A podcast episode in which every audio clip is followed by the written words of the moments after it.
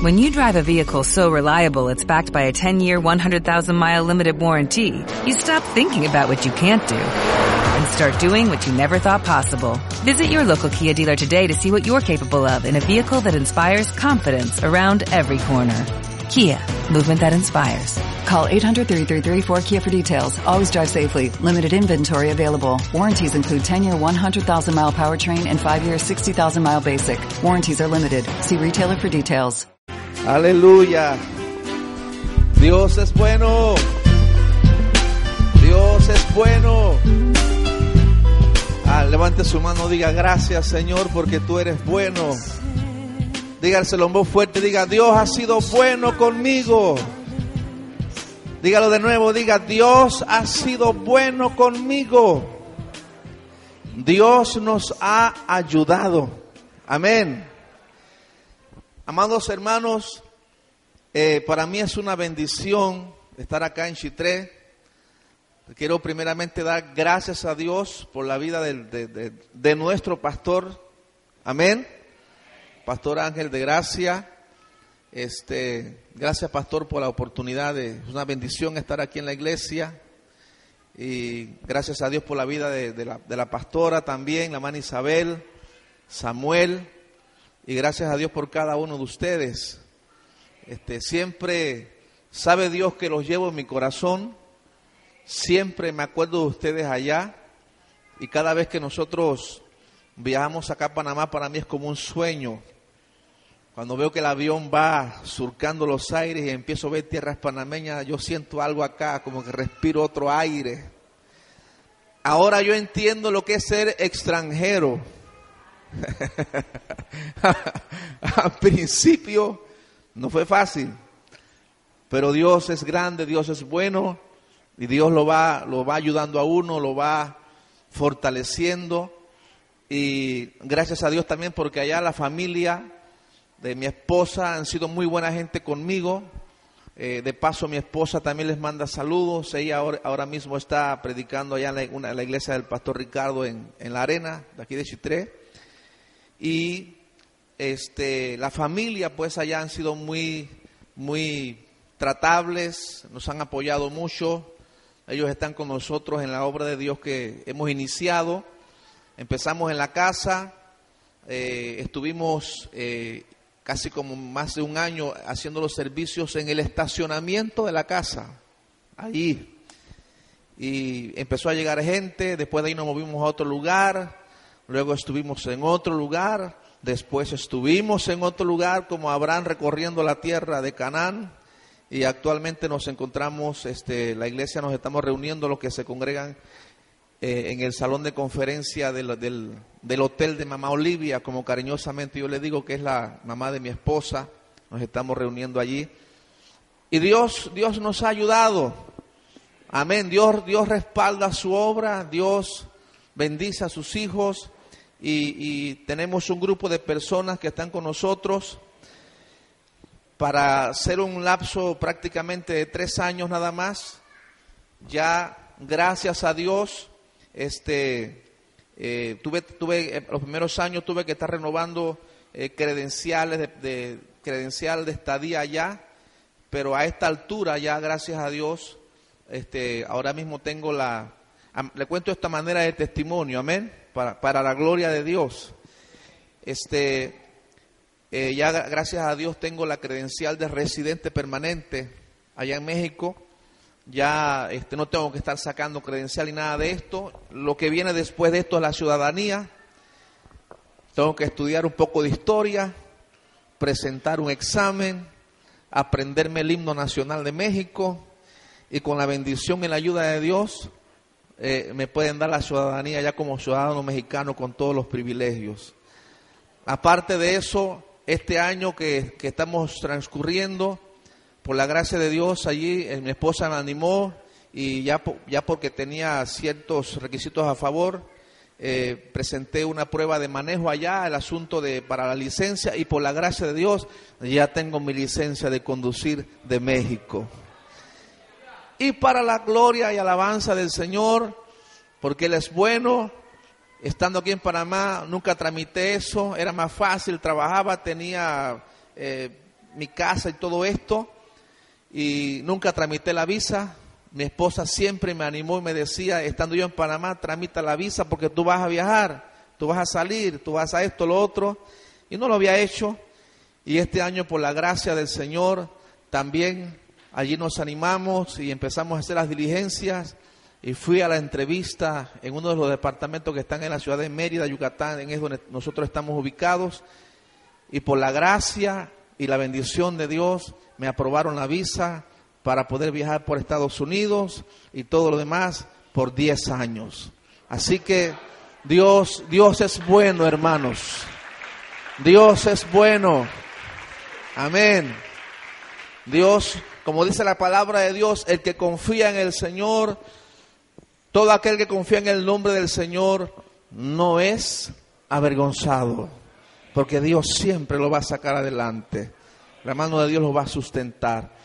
Así que mis abrazos para todos ustedes, los hermanos que pues ya conozco, los, aprecio mucho, es una bendición. Algunos ya lo he visto en la calle, los he saludado, pues, y es una bendición estar acá con ustedes en esta noche. ¿Cuántos dicen gloria a Dios?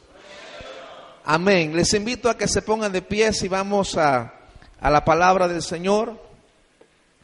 Quiero, les voy a compartir un tema que Dios puso en mi corazón estando allá en, allá en Mérida, antes de salir para acá, y es una palabra eh, que nos desafía, es una palabra que nos anima, pero yo creo que es una palabra que Dios nos da porque Él quiere ayudarnos y bendecirnos y sacarnos adelante más de lo que lo ha hecho hasta el día de hoy. ¿Cuántos creen que Dios les puede llevar más lejos de lo que ha hecho por ustedes en este día? ¿Cuántos creen ustedes, como decía un hombre de Dios que se paraba en este lugar cuando promovía sus ofrendas, que lo mejor está por venir? Amén. ¿Cuántos creen eso? Entonces, vamos a la palabra de Dios y vamos a considerar algunas cosas que a través de la palabra Dios nos da para que con la ayuda del Señor vayamos en pos de eso que Dios tiene reservado para nosotros. Les invito a abrir sus Biblias en el libro de Santiago, capítulo número 5. Santiago, capítulo número 5. Vamos a leer las escrituras desde el versículo 13 al versículo número 20. ¿Cuántos levantan su mano dicen gracias a Dios por la palabra? También doy gracias a Dios por mi hermana que está aquí. Es una hermana muy querida, algunos quizás la conocen, trabaja en el Hotel Hawaii, mi sobrina que trabaja en el banco. Y Dios es bueno porque Dios está haciendo algo bonito también en la familia, aunque estamos lejos, pero Dios tiene su forma de tratar con cada cual. Amén. Entonces, dice la palabra del Señor, en el versículo número 13 leemos hasta el versículo 20, en el nombre de nuestro Dios y Padre con la comunión y la ayuda del Espíritu Santo, la bendición de Jesús. Dice así, ¿está alguno entre vosotros afligido? Haga oración. ¿Está alguno alegre? Cante alabanzas. ¿Está alguno enfermo entre vosotros? Llame a los ancianos de la iglesia y oren por él ungiéndole con aceite en el nombre del Señor. Y la oración de fe salvará al enfermo y el Señor lo levantará. Y si hubiere cometido pecados, le serán perdonados. Confesad vuestras ofensas unos a otros y orad unos por otros para que seáis sanados. La oración eficaz del justo puede mucho. Elías era hombre sujeto a pasiones semejantes a las nuestras y oró fervientemente para que no lloviese y no llovió sobre la tierra por tres años y seis meses. Y otra vez oró y el cielo dio lluvia y la tierra produjo su fruto. Hermanos, si alguno de entre vosotros se ha extraviado de la verdad y alguno le hace volver, sepa que el que haga volver al pecador del error de su camino salvará de muerte un alma y cubrirá multitud de pecados. ¿Cuánto dicen gloria a Dios? Vamos a leer juntos un versículo, el versículo 16. Dice así, leemos juntos, confesaos vuestras ofensas unos a otros y orad unos por otros para que seáis sanados. Y luego dice, dígalo muy fuerte, la oración eficaz del justo puede mucho. Dígalo de nuevo, la oración eficaz del justo puede mucho. ¿Cuántos justos hay aquí en esta noche? Levante su mano.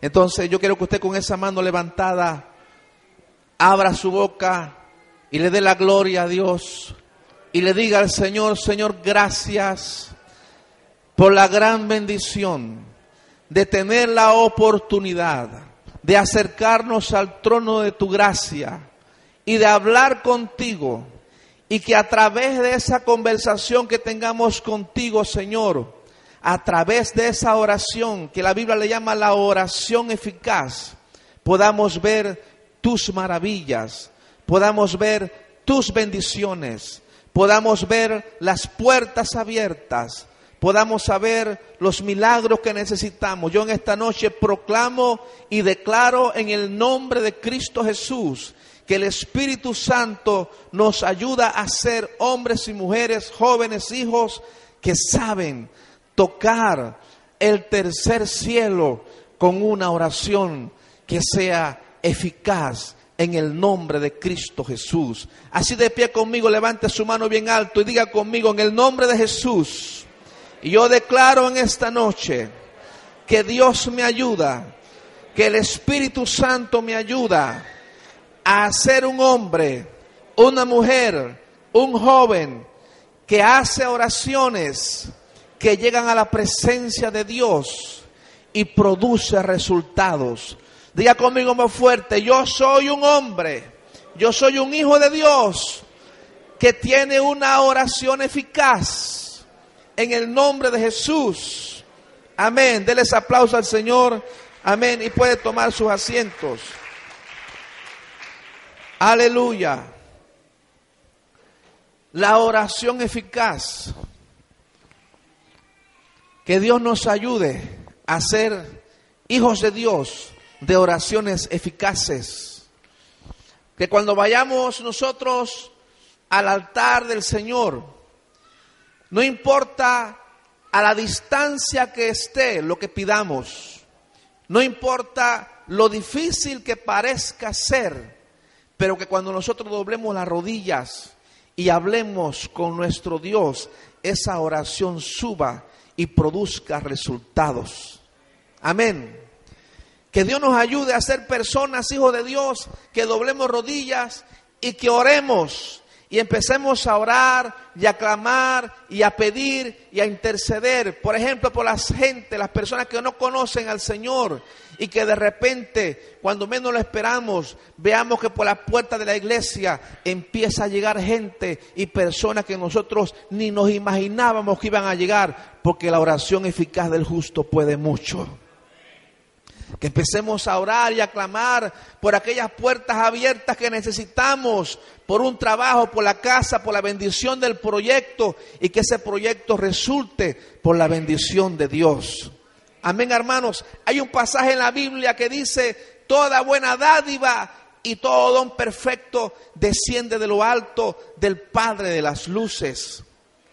Este hombre del que nosotros hemos hablado aquí es un pasaje que conocemos y este hombre dice que él oró fervientemente para que no lloviera. Y dice la palabra que con su oración él cerró el cielo. Y después de tres años y medio, él volvió a orar fervientemente y dice que Dios abrió los cielos y hubo lluvia sobre la tierra. En la Biblia hay un montón de ejemplos de casos de gente que oró y Dios mandó respuesta. Y eso también es para nosotros. ¿Cuántos dicen amén? Y yo pudiera hablarle de muchos, de personajes que están allí, pero cuando pensaba en esto, Dios puso en mi corazón a un personaje, que es el personaje ejemplar, que es el mejor personaje que nosotros podemos imitar, que es el personaje por excelencia que es el personaje más hermoso y más lindo. Y ese hombre fue el hombre que fue el modelo perfecto de la oración eficaz. Y él hizo algo que ahí es donde, allí es donde está el secreto para que nuestras oraciones sean escuchadas. Y yo quiero hablarles en esta noche de eso que él hizo. Y eso que él hizo también lo podemos hacer nosotros. Porque ese del que le estoy hablando en una ocasión, él abrió su boca y dijo, las obras que yo hago, mayores obras que estas, ustedes también podrán hacer. Yo les estoy hablando nada más y nada menos de aquel que un día nos llamó y nos regaló la salvación que se llama Jesucristo nuestro Salvador. Él es el modelo de oración que nosotros debemos seguir. ¿Cuánto dicen gloria a Dios? Y hay algo muy peculiar en la vida de Jesús.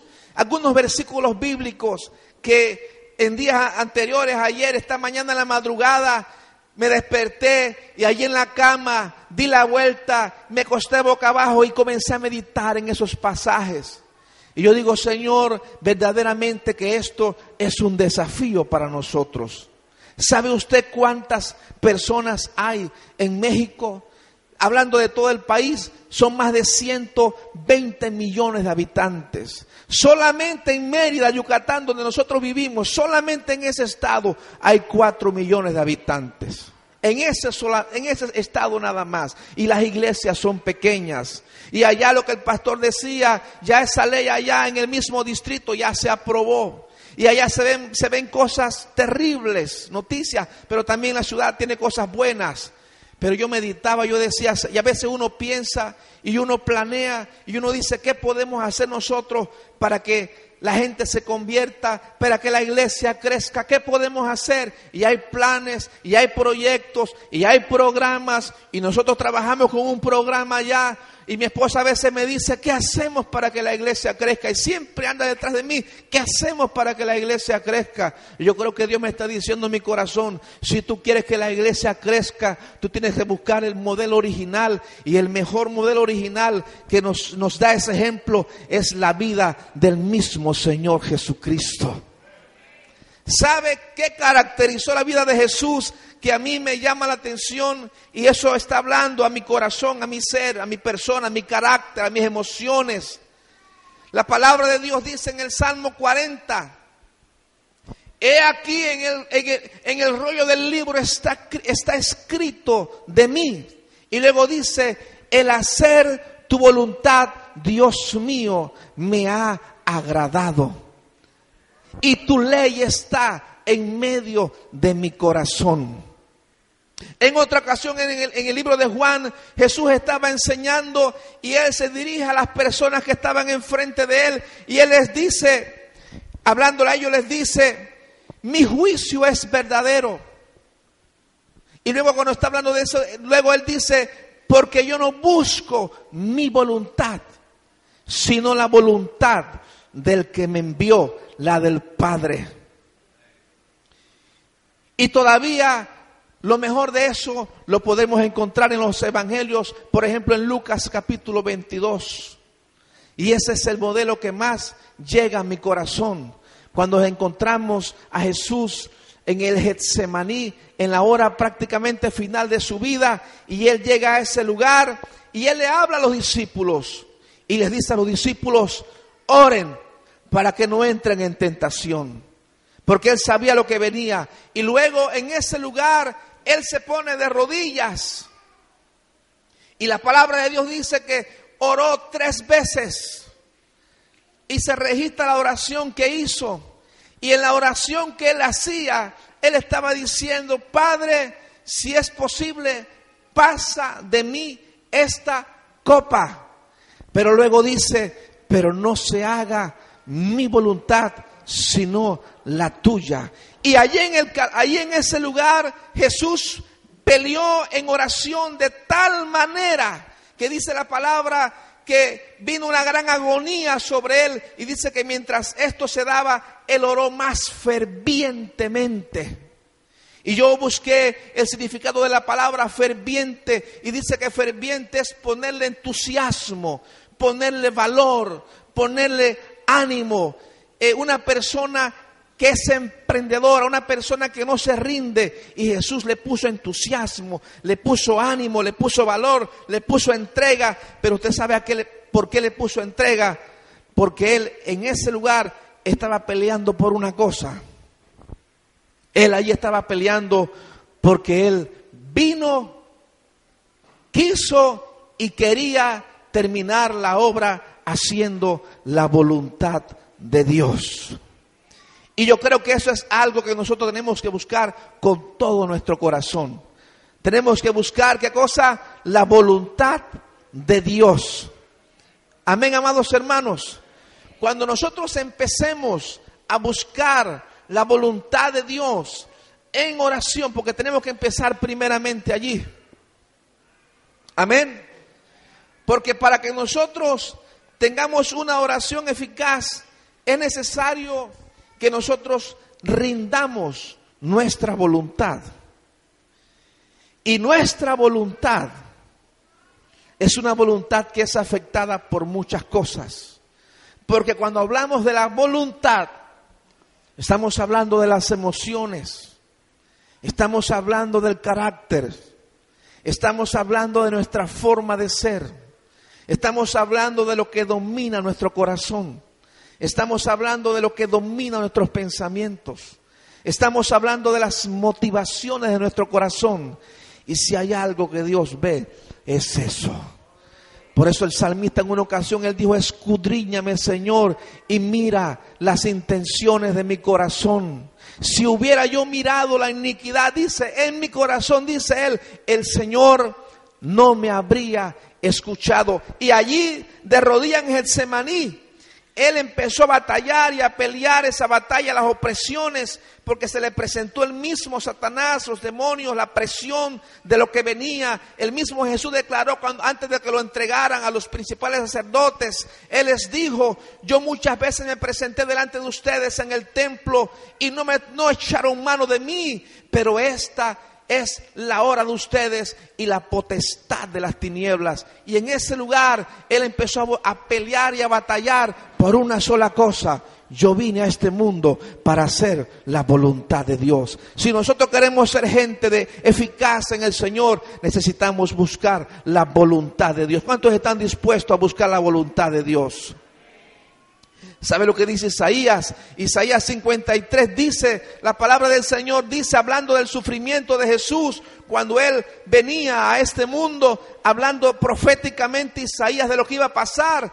Isaías en uno de los versículos escribe o se escribe diciendo, cuando haya puesto su vida en expiación por el pecado, la voluntad de Jehová será en su mano prosperada. Usted sabe por qué está usted aquí en esta noche. Usted sabe por qué estoy yo aquí en esta noche. Usted sabe por qué nosotros tenemos esperanza de una vida eterna. Usted sabe por qué tenemos esperanza de que nuestra familia cambie, nuestra familia, familia sea transformada. No importa lo que hagan, no importa lo que piense. Usted sabe lo que nos da esperanza de, creer que ellos pueden levantarse de, de la situación económica precaria en la que viven. No importa que no tengan recursos. Y a veces uno los ve y uno dice, ¿cómo saldrán de allí? Pero hubo uno que sometió su vida y dice la palabra de Dios que la voluntad de Dios será en su mano prosperada. Y Dios tiene poder a través de la fe suya, a través de la fe nuestra, porque nosotros seguimos siendo el canal de la voluntad de Dios a través de Jesucristo, de que Él se manifieste para que hayan transformaciones y cambios y ocurran milagros extraordinarios y para que nosotros veamos con nuestros propios ojos que aquellos que un día decían, no quiero saber de Jesús, un día van a estar en la presencia de Dios diciendo verdaderamente lo que me decían era verdad, porque ellos van a conocer realmente quién es el verdadero Dios cuando nosotros aprendamos a someter nuestra vida a lo que Dios quiere. Tenemos un desafío por delante y Dios quiere gente valiente. Dios quiere gente que no se rinda. Dios quiere que gente que la tristeza no lo, no lo eche para atrás, no lo, eh, no lo desanime. Porque cuando Jesús llegó donde los discípulos que les dijo, oren para que no entren en tentación. Porque Jesús sabía que la tentación que venía era fuerte. Y, y, y, mire usted el, el grado de tentación que ya Jesús sabía que Pedro lo iba a negar. Ya Jesús sabía que de la boca de Pedro iban a salir maldiciones, iban a salir palabras feas, iban a salir palabras terribles. Y ya Jesús lo sabía. Y Jesús le dijo a Pedro, va a pasar esto contigo.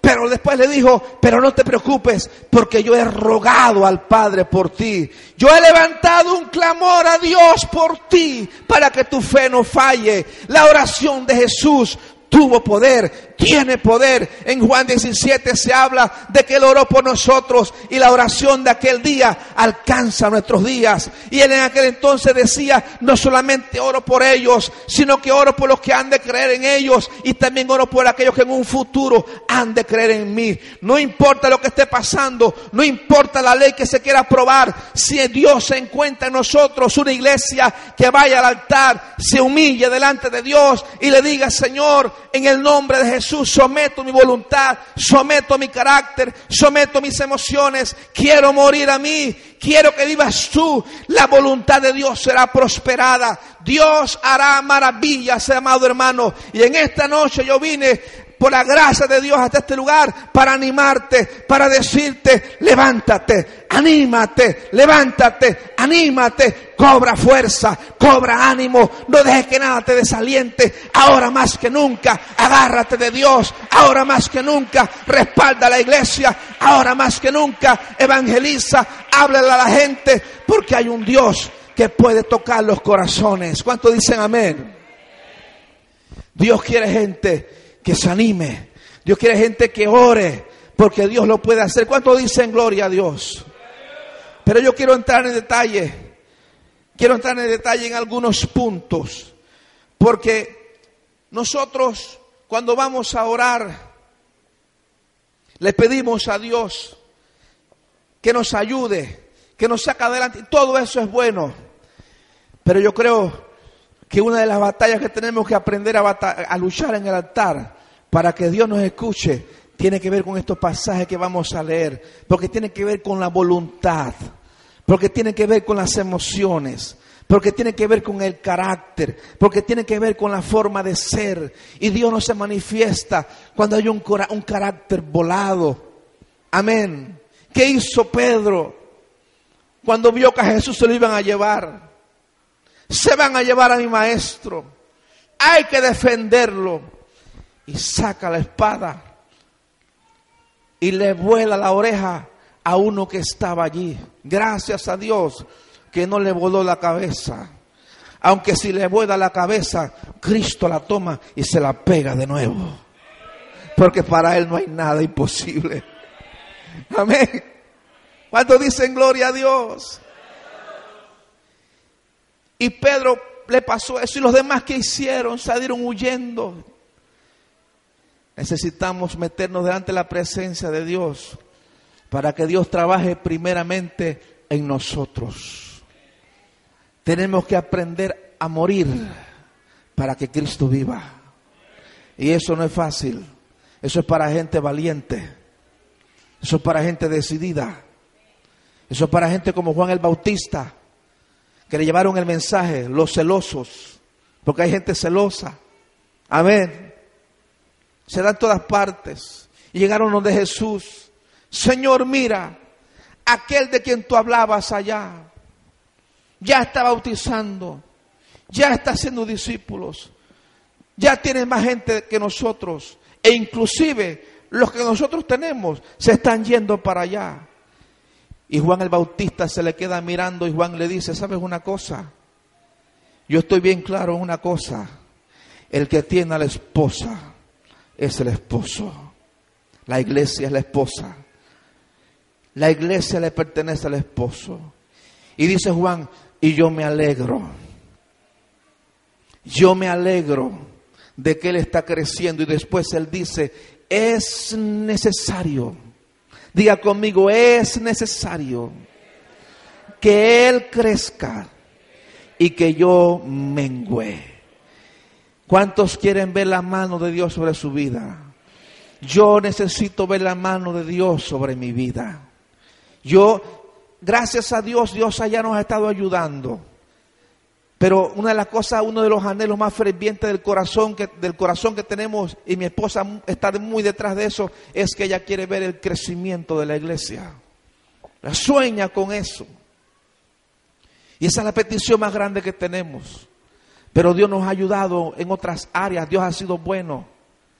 Pero tenemos que ir a la presencia de Dios y doblegar delante de Él. ¿Cuántos dicen amén?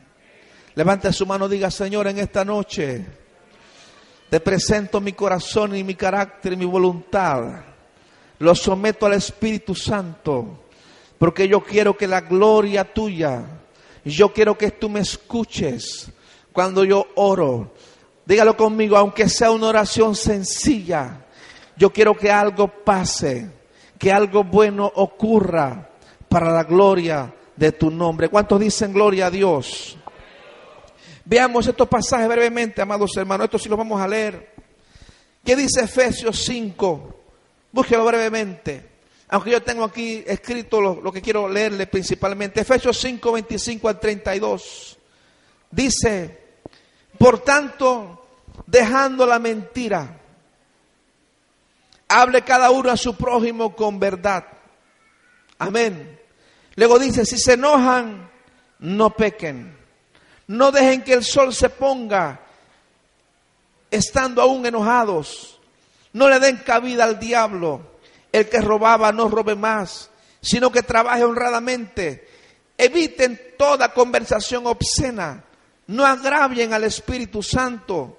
Andan, dice, eh, abandonando toda amargura, ira, abandonen todo enojo, todo grito, calumnias, malicia sean bondadosos, compasivos y perdónense mutuamente unos a los otros. ¿Cuántos dicen gloria a Dios por esa palabra?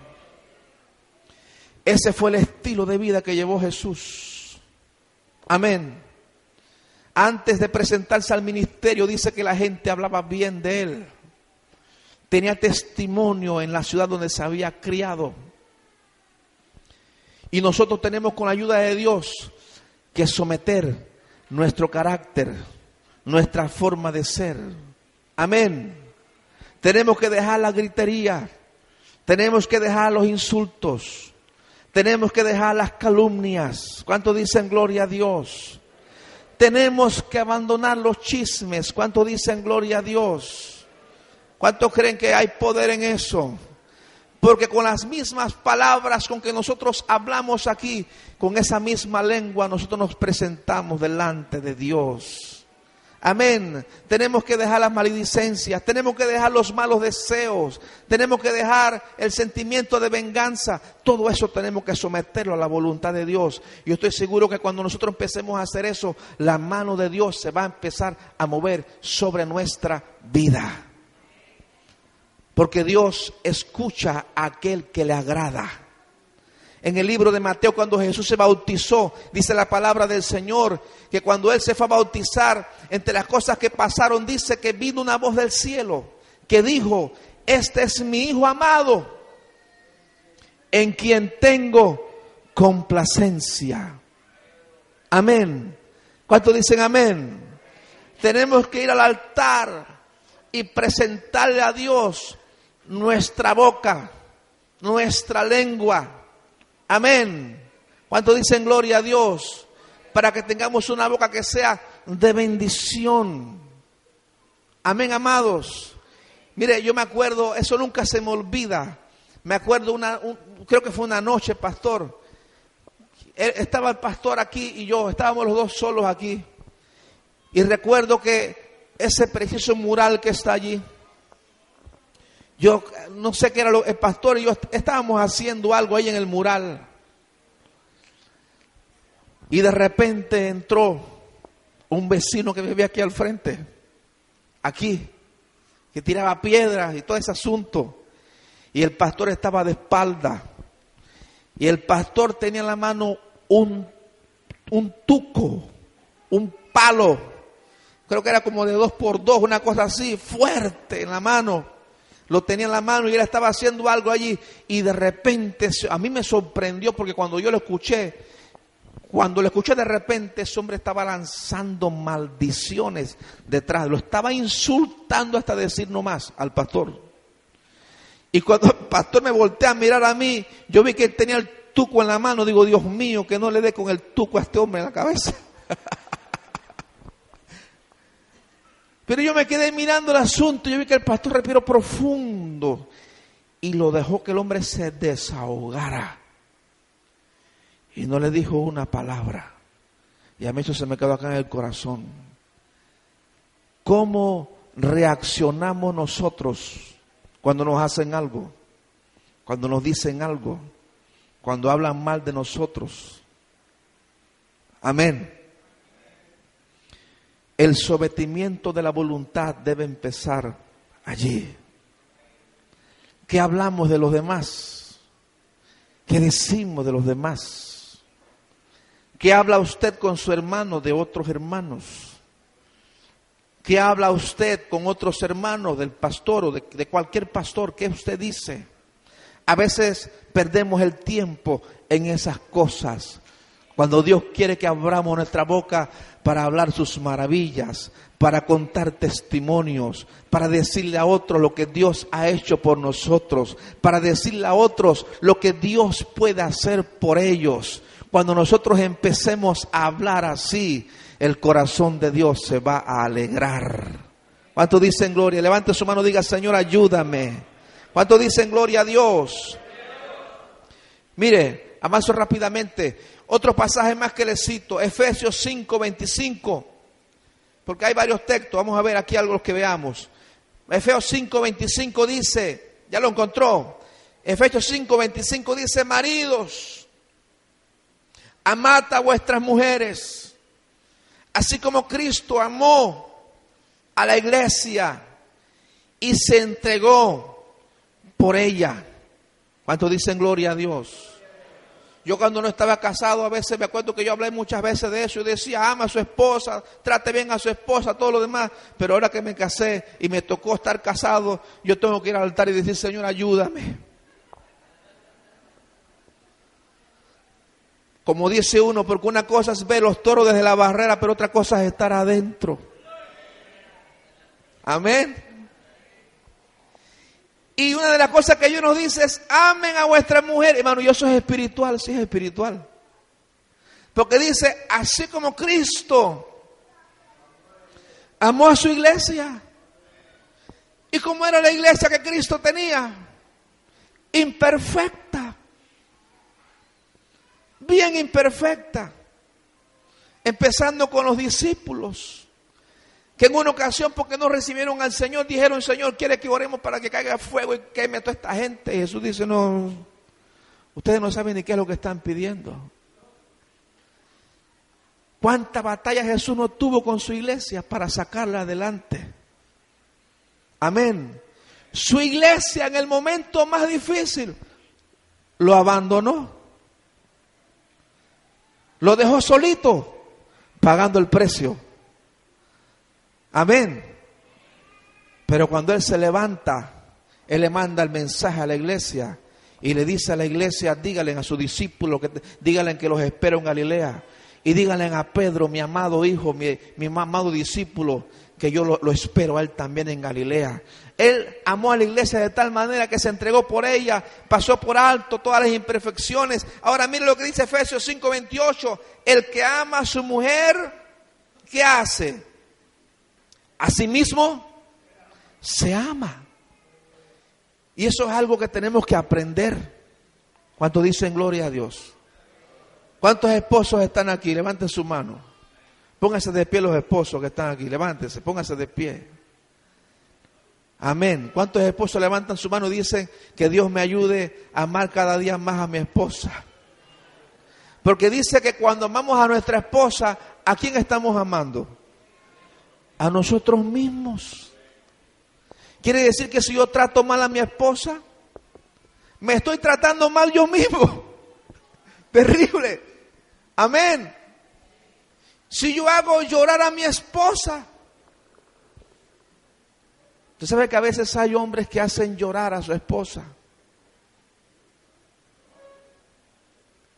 Yo estando casado con mi esposa la he visto llorar. Ella ama a Dios con todo su corazón. Eso sí se lo puedo decir con toda seguridad.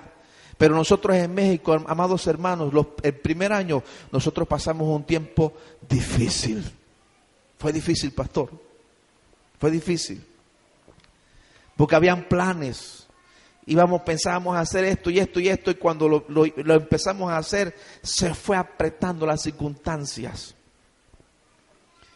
Y yo veía a mi esposa aruñando aquí, aruñando allá y luchando porque tiene dos hijos. Bueno, tenemos porque también son míos. Dios me los regaló ya prácticamente ya siendo doctores, imagínense. Usted sabe lo que es estudiar medicina, eso es caro. Ahorita mismo ellos están en Monterrey tomando un curso intensivo de un mes. Y el 3, el 3 de septiembre presenta la hija el examen y el 4 el hijo el otro examen porque los dos llevan el sueño de entrar a la especialidad. Y eso cuesta. Y en ese primer año la situación se puso cerrada. A tal punto de que hasta inclusive en el trabajo hubieron ciertos inconvenientes y la situación estaba tensa. Gracias a Dios, Dios me ayudó. Yo mi casa cayó, la vendí, yo llevé para allá. Antes de venirme para acá, por la gracia de Dios, quedó el título de la otra casa que dice se vende. Ya yo por la gracia de Dios en, este año vendo mi segunda casa. Porque me dedico a servir a Dios, pero también le damos al asunto de bienes y raíces.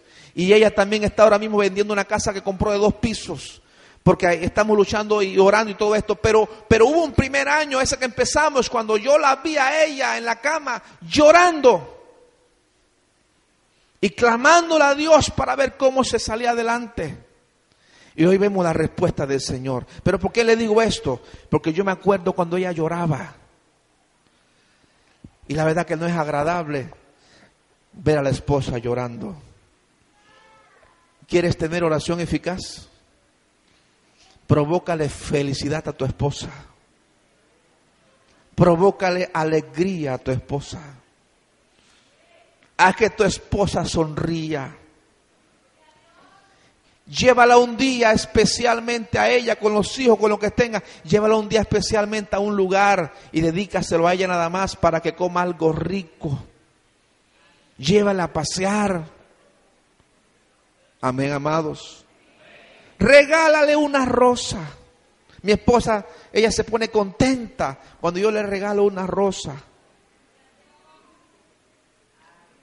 ¿Cuánto dicen gloria a Dios? ¿Es esto espiritual? Si es espiritual, vayamos, porque dice que hay que amar a la esposa como Cristo, a la iglesia. Mire lo que dice eh, Colosenses 3:19. Dice, amad a vuestras esposas, Colosenses 3:19, y no seáis como, ya, lo, ya lo encontró, Colosenses 3:19, amad a vuestras esposas y no seáis ásperos con ellas. Y yo busqué el significado de áspero. Señor, ¿qué significa áspero? Y esto es lo que significa áspero, rugoso. ¿Ustedes alguna vez han visto una liga áspera? Hay unas, que, unas lijas, de esas lijar tabla madera, que usted las toca así por encima y están rugosas, tienen así, son...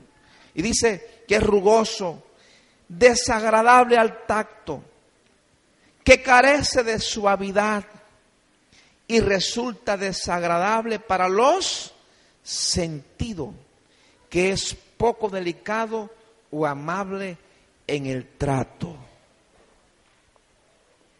Y esto es espiritual. ¿Cuánto dicen gloria a Dios? Y luego dice Primera de Pedro 3.7. Primera de Pedro 3.7 dice, vivid con ellas sabiamente, dando honor a la mujer como a vaso más frágil. ¿Qué dice después? Para que vuestras oraciones no tengan estorbos. Si es espiritual, ¿se da cuenta? ¿Cuánto dan gloria al Señor? Por eso es que antes de conquistar lo que tenemos que conquistar afuera, empecemos conquistando lo que tenemos que conquistar en nuestro corazón, en nuestro carácter y en nuestras emociones. Cristo aprendió a conquistar su persona, su propio ser, lo sometió a la voluntad de Dios. Nosotros tenemos que aprender a hacer eso también. Y cuando vayamos al altar y hablemos con papá, usted va a ver que Dios va a hacer cosas buenas por nosotros. ¿Cuántos dicen amén, amados hermanos? Les sigo diciendo rápidamente algo más. Primera de Pedro 3.1 también es para las esposas. Dice, a las esposas dice, estad sujetas a quién? A vuestros maridos y luego en el versículo 6 dice, como, como Sara obedecía a Abraham llamándole Señor. Y en Efesios 5:33 dice, la mujer respete a su marido. Amén, amada hermana. ¿Quiere usted que Dios le escuche? ¿Quiere usted que Dios haga cosas maravillosas con usted y su familia? Hay que respetar al esposo hay que tratarlo bien. No hay que, no hay que exhibirlo públicamente. No hay que hablar mal de él delante de las demás personas. No hay que avergonzarlo delante de las demás personas. Tanto dicen gloria a Dios. Cuando él viene del trabajo cansado, agotado, después de haber luchado todo un día, encontrando circunstancias en la calle, y él llega a la casa, no lo abrume con los problemas, con las cargas, con las presiones. Trátelo bien. Amén. ¿Cuántas, esposas aquí dicen gloria al Señor? Y eso es algo que agrada al corazón de Dios. Eso es algo que nos va a hacer a nosotros ser escuchados. Porque Dios desea que nosotros sometamos nuestra voluntad a la voluntad de Dios y que hagamos las cosas bien. ¿Cuántos dicen amén? Pero hay algo más que dice aquí. En el libro de Efesios también hay para otros más, porque los hijos también pueden hacer oración eficaz. ¿Cuántos hijos hay aquí? ¿Cuántos jóvenes están aquí? Pónganse de pie los jóvenes, a ver, los, los jóvenes pónganse de pie. Todos los jovencitos, pónganse de pie. Amén. Ustedes también, escúcheme bien, míreme para acá. Ustedes también pueden hacer oraciones eficaces. Ustedes también son candidatos para que la mano y la buena voluntad de Dios se manifieste sobre sus vidas. Es una bendición cuando uno ve jóvenes, pueden sentarse gracias, jovencitos que están en la iglesia y prosperan y avanzan y estudian y se forman y de repente uno los ve y uno dice hasta dónde han llegado. Por, por, el ejemplo de sus padres, por la orientación de sus padres, por el amor de sus padres, pero porque ellos también, ellos también se han esforzado. Y Dios también quiere hijos que sean esforzados. Dios también quiere hijos que aprendan a someter su voluntad, su ser delante de Dios. Y para los hijos, Dios dice en Efesios 6, del 1 al 3, Dios dice en Efesios 6, hijos, obedeced a vuestros padres, porque esto es justo. Y luego sigue diciendo, honra a tu padre y a tu madre que es el mandamiento que tiene promesa para que todo te salga bien y seas de larga vida sobre la tierra. ¿Quieres Dios que quieres tú que Dios escuche tu oración, hijo? ¿Cuántos hijos dicen amén? Ama a tu papá. Ama a tu mamá. Respeta a tu papá. Respeta a tu mamá. No le hables, no le contestes como si le estuvieras contestando a uno igual a ti. Yo he visto, he visto a veces hijos que se agarran con sus padres, dime y yo te diré. Está errando. No está sometiendo su vida a la voluntad de Dios.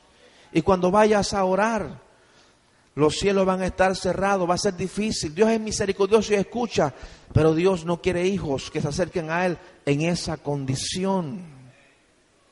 Amén. hijos que sus padres lo levantan con esfuerzo, con sudor, con sacrificio, alcanzan una profesión, alcanzan una carrera, alcanzan un puesto y se olvidan de sus padres. No hay un regalo para sus padres.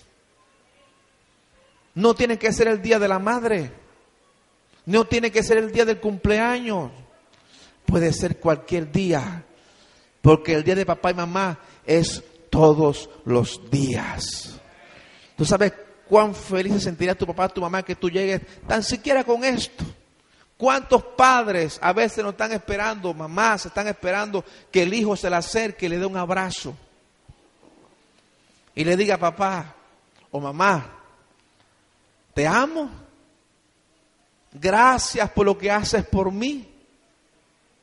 Gracias por lo que has hecho por mí. Mamá, papá, tú has sido una bendición para mi vida. ¿Cuántos creen que sus, padres han sido una bendición para su vida, los hijos que están aquí? Pero también ellos necesitan que tú les digas eso. Y cuando tú empiezas a practicar eso, el corazón de Dios va a encontrar complacencia. Nosotros podemos a veces gritar, levantar la voz y todo lo demás, pero Dios también está mirando lo que hacemos aquí abajo. ¿Sabe usted que la palabra de Dios dice que Él va a venir por una iglesia santa, pura, sin manchas, sin arrugas? Y hay cosas aquí en esta vida que pueda arrugar nuestro vestido delante de Dios. Y son cosas sencillas, pero que para Dios son de suma importancia. Amén, amados. Aquí está mi hermana. Gloria a Dios por la vida. Ella puede dar testimonio de eso. Apenas un muchachito de 11 años. Y andaba yo por las calles de Chitré limpiando zapatos. Y lo que ganaba lo ponía en la mesa y le decía, mamá, esto para que compre arroz, frijoles, lentejas. Y allí comían todos. Nunca refunfuñé. Nunca anduve quejándome por la comida que a veces me daba. A veces iba del colegio, llegaba a mi casa y me estaba esperando mi mamá con un plato. Y yo allá en México ahora se ríen conmigo porque yo les digo allá que el con colón a mí me gusta. Ahora que viene a Panamá digo, si tiene con colón, deme con colón, porque allá el arroz lo hacen aguadito y todo ese asunto. Es medio aguadito. Y dice que allá cuando el arroz se quema es que no saben cocinar, dicen ellos allá, para acá al revés. Con coloncito está bueno, con frijolito, con tajadita. Oiga, y a veces la cuñada, la esposa, la hermana de mi esposa, yo la molesto, ahora le mandó una foto, pastor, allá en Colón. Eh, yo pedí una orden de arroz, no fue aquí en el, ¿cómo que se llama? Tío Caimán. Pedí, una, pedí un plato de arroz que, mixto, que, camarón, no sé qué era lo que traía. Y yo lo pedí normal. Y trajeron lo de mi esposa, lo demás. Y cuando, cuando van a traer mi arroz, el que me atiende me dicen, oiga, pero, pero ¿qué quiere usted que haga yo con el arroz? Se lo sirvo, se lo separo, porque usted no va a poder comerse todo eso. Y yo pensaba que era un platito y eso, hermano, eso era una, eso era como para cuatro o cinco personas. Y me pusieron el plato delante y la suegra que anduvo por acá también, estuvo un día y medio, le tomó una foto y la mandó para México para que vieran que acá se come mucho arroz, porque allá casi no se come arroz. Y le mandé a decir a mi cuñada, con amor para mi amada hermana Olivia, para que sepan ustedes lo que es un arroz bueno. Y me mandó un mensaje para atrás diciéndome, cuando venga, tráete 20 kilos de arroz porque yo no te cocino más a ti, me dice. Uno se goza con eso, ¿verdad? Pero mi mamá, cuando yo venía del colegio, que llegaba a la casa, me estaba esperando con un platito de arroz así medio quemado, medio tostadito, un banano encima del arroz y un huevito y a veces el huevito, a veces el, platanito solo, y, eso para mí era una delicia. Pero a veces hay hijos que sus padres le ponen en la mesa toda clase de cosas y empiezan a refunfuñar y a quejarse porque no querían eso. Denle gloria a Dios que tienen que comer. Denle gloria a Dios que, que su papá les suple todas estas cosas. Amén. Acérquese a sus padres y dígale, papá, mamá, gracias por los zapatos que me compraste. Gracias por el uniforme, los útiles escolares. Gracias por todo eso. Porque eso es algo que agrada el corazón de Dios. Y la, Biblia está llena de eso. Mire, yo voy terminando con esto. Jesús, cuando tenía 12 años, se quedó en el templo sin que lo supiera su mamá y su papá. Lo hizo una sola vez y no lo volvió a hacer más. Y lo hizo sencillamente por una razón. Quería recordarle a su papá y a su mamá terrenal quién era él y a qué había venido, porque María como que se le estaba olvidando eso en su corazón. Y cuando lo buscaron le dijeron, hijo, ¿por qué nos has hecho esto? ¿Por qué te quedaste sin permiso? Te hemos buscado con angustia y no te encontrábamos. Y él dice, ¿ustedes no sabían que en la casa de mi padre me era necesario estar? Y María no entendió eso, pero lo guardaba en su corazón. Pero luego de eso, dice que él regresó a Nazaret con María y con José. El Hijo de Dios. Y dice la palabra de Dios que estaba sujeto a ellos, sometido el Altísimo, el Dios Todopoderoso, hecho hombre, bajo la autoridad de dos humildes hombres de Belén, esperando el tiempo de la manifestación por el Espíritu Santo y se mantuvo sencillo ahí en su tierra. Una vez una joven me dijo, yo creo que Jesús estuvo, él se metió por las montañas, vivió aislado, eso es lo que ella creía, me dijo. Yo le dije, no, no, no, no, no, él vivió ante el pueblo, por eso le decían el hijo del carpintero y lo trataban así como, como asombrados porque se había levantado allí.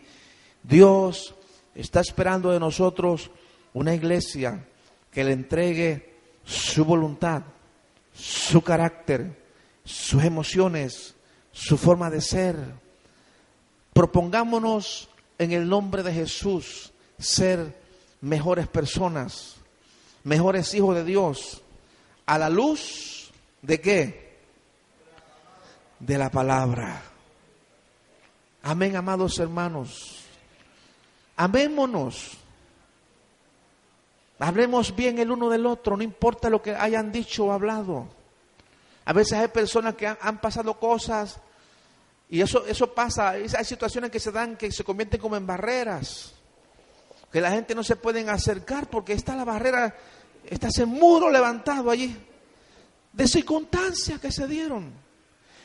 Eso, debe, eso sucede y es normal en el mundo, donde la gente que no conoce al verdadero, a quien nosotros conocemos, pero nosotros somos llamados a derribar fortalezas, argumentos que se levantan en contra del conocimiento de Dios.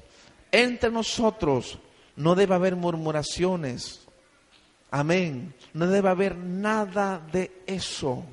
Debe haber un amor sincero, genuino. ¿Cuánto dicen gloria al Señor?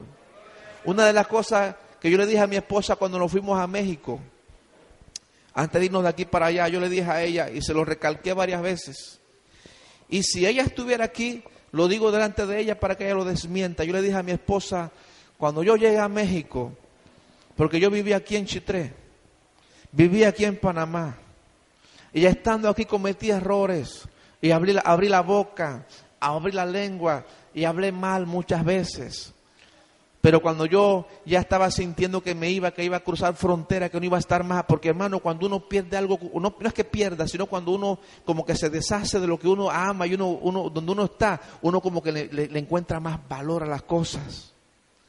Mire, mi hermana, yo la amo más que antes. Y cuando yo vengo, yo la abrazo, la beso, la estrecho mis brazos con todo mi corazón. Mi otra hermana, yo llego allá y la abrazo, la beso. Y cuando la beso le digo, Dios te bendiga, se lo digo de todo corazón, con mi corazón así deseándolo realmente. Ayer fui allá, ella no tiene casa todavía. Y yo la abracé y le dije, Dios te bendiga, Dios te va a dar lo que tú no has tenido hasta el día de hoy. Porque uno empieza a valorar más las cosas, pero a veces tenemos las cosas aquí delante de nosotros. y no la valoramos. Y Dios nos pone esa bendición tan linda allí y no la valoramos. Y yo le decía a mi esposa cuando yo llegue a México, yo no quiero hablar mal de ningún pastor. No me hables mal, ni quiero hablar mal de ningún pastor. Y yo haya ido conociendo con siervos y pastores. Y sabe Dios por testigo que en cuatro años yo no he abierto mi boca para hablar mal de ellos, aún escuchando cosas. Y sabe Dios por testigo que estando en México jamás he abierto mi boca delante de nadie para decir una palabra negativa del pastor Ángel que lo tienen ustedes aquí. No he querido ni lo quiero hacer, ni de ningún otro pastor de por acá. Y cuando yo vengo, que los veo, yo los abrazo, les doy el abrazo a los hermanos, Dios te bendiga. Para mí es una alegría compartir con ellos. Porque Dios quiere que las barreras se caigan. ¿Quieres ser una iglesia bendecida? Vayamos al altar. Sometamos nuestra vida. Sometamos nuestra mente, nuestro corazón, nuestra voluntad. Y empecemos a amar lo que Dios nos ha regalado. Amén. Ame a su pastor. Yo sé que ustedes les aman. ¿Cuánto aman a su pastor? ¿Cuánto le aman? Apóyele. Apóyele ahora más que nunca. ¿Cuánto dicen amén? Jóvenes, tú eres todavía el líder de jóvenes, ¿verdad, Samuel? Él es el líder de los, que está enfrente de los jóvenes. Ame a su líder, a que está con ustedes. Respáldenlo. Trabajen. ¿Cuánto dicen amén?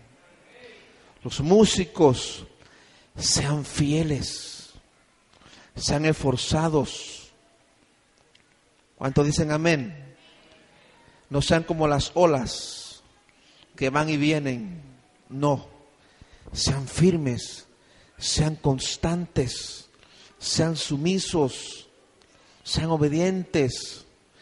Y ustedes van a ver cómo Dios nos va a ayudar. Amén, amados. Yo tengo que someter cosas delante de Dios y Dios conoce, pero yo me voy a esforzar con la ayuda de Dios por hacerlo. Porque si en México hay más de 120 millones de habitantes, yo creo que para que Dios haga, crecer una iglesia y la multiplique y llegue mucha gente, no depende tanto del programa, no depende tanto de la tecnología, no depende tanto de eso, depende de gente que realmente viva sometida a lo que Dios quiere. Y Dios nos llama a nosotros a eso. Les invito a que se pongan de pies, amados hermanos.